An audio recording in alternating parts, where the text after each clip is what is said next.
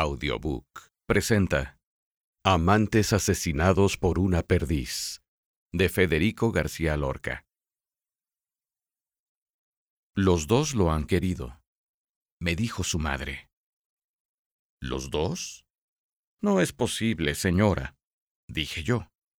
Usted tiene demasiado temperamento y a su edad ya se sabe por qué caen los alfileres del rocío. Calle usted, Luciano, calle usted. No, no, Luciano, no.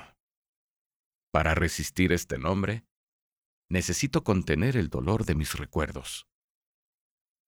¿Y usted cree que aquella pequeña dentadura y esa mano de niño que se han dejado olvidada dentro de la ola me pueden consolar de esta tristeza? Los dos lo han querido, me dijo su prima. Los dos. Me puse a mirar el mar y lo he comprendido todo.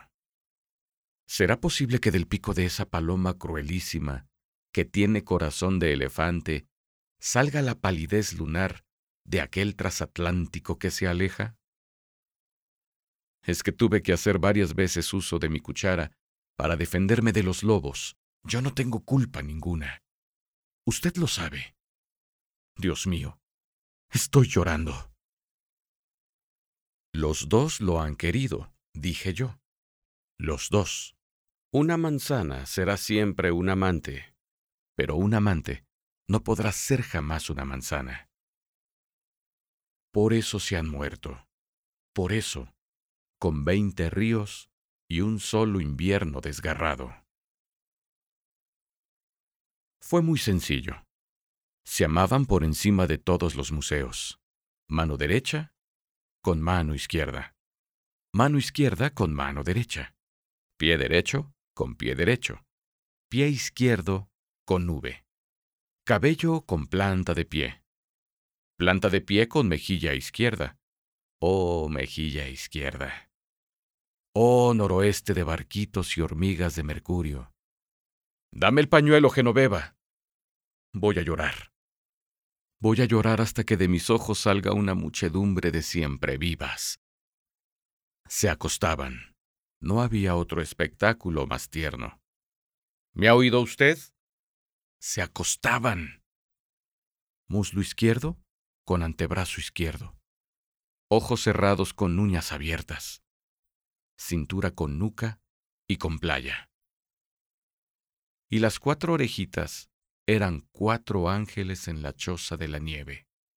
Se querían, se amaban, a pesar de la ley de la gravedad. La diferencia que existe entre una espina de rosa y una start es sencillísima. Cuando descubrieron esto, se fueron al campo. Se amaban, Dios mío, se amaban ante los ojos de los químicos. Espalda con tierra, tierra con anís, luna con hombro dormido, y las cinturas se entrecruzaban una y otra con un rumor de vidrios. Yo vi temblar sus mejillas cuando los profesores de la universidad le traían miel y vinagre en una esponja diminuta. Muchas veces tenían que apartar a los perros que gemían por las yedras blanquísimas del lecho. Pero ellos se amaban. Eran un hombre y una mujer, o sea, un hombre y un pedacito de tierra, un elefante y un niño, un niño y un junco. Eran dos mancebos desmayados y una pierna de níquel. Eran los barqueros. Sí, eran los barqueros del Gudiana, que cercaban con sus remos todas las rosas del mundo. El viejo marino escupió el tabaco de su boca y dio grandes voces para espantar a las gaviotas. Pero ya era demasiado tarde. Ocurrió. Tenía que ocurrir. Cuando las mujeres enlutadas llegaron a casa del gobernador, éste comía tranquilamente almendras verdes y pescado frescos con exquisito plato de oro. Era preferible no haber hablado con él. En las Islas Azores casi no puedo llorar. Yo puse dos telegramas, pero desgraciadamente ya era tarde.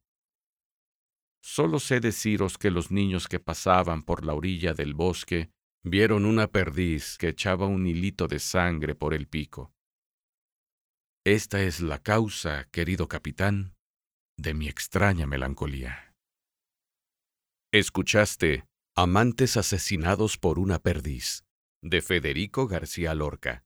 Producción, audiobook.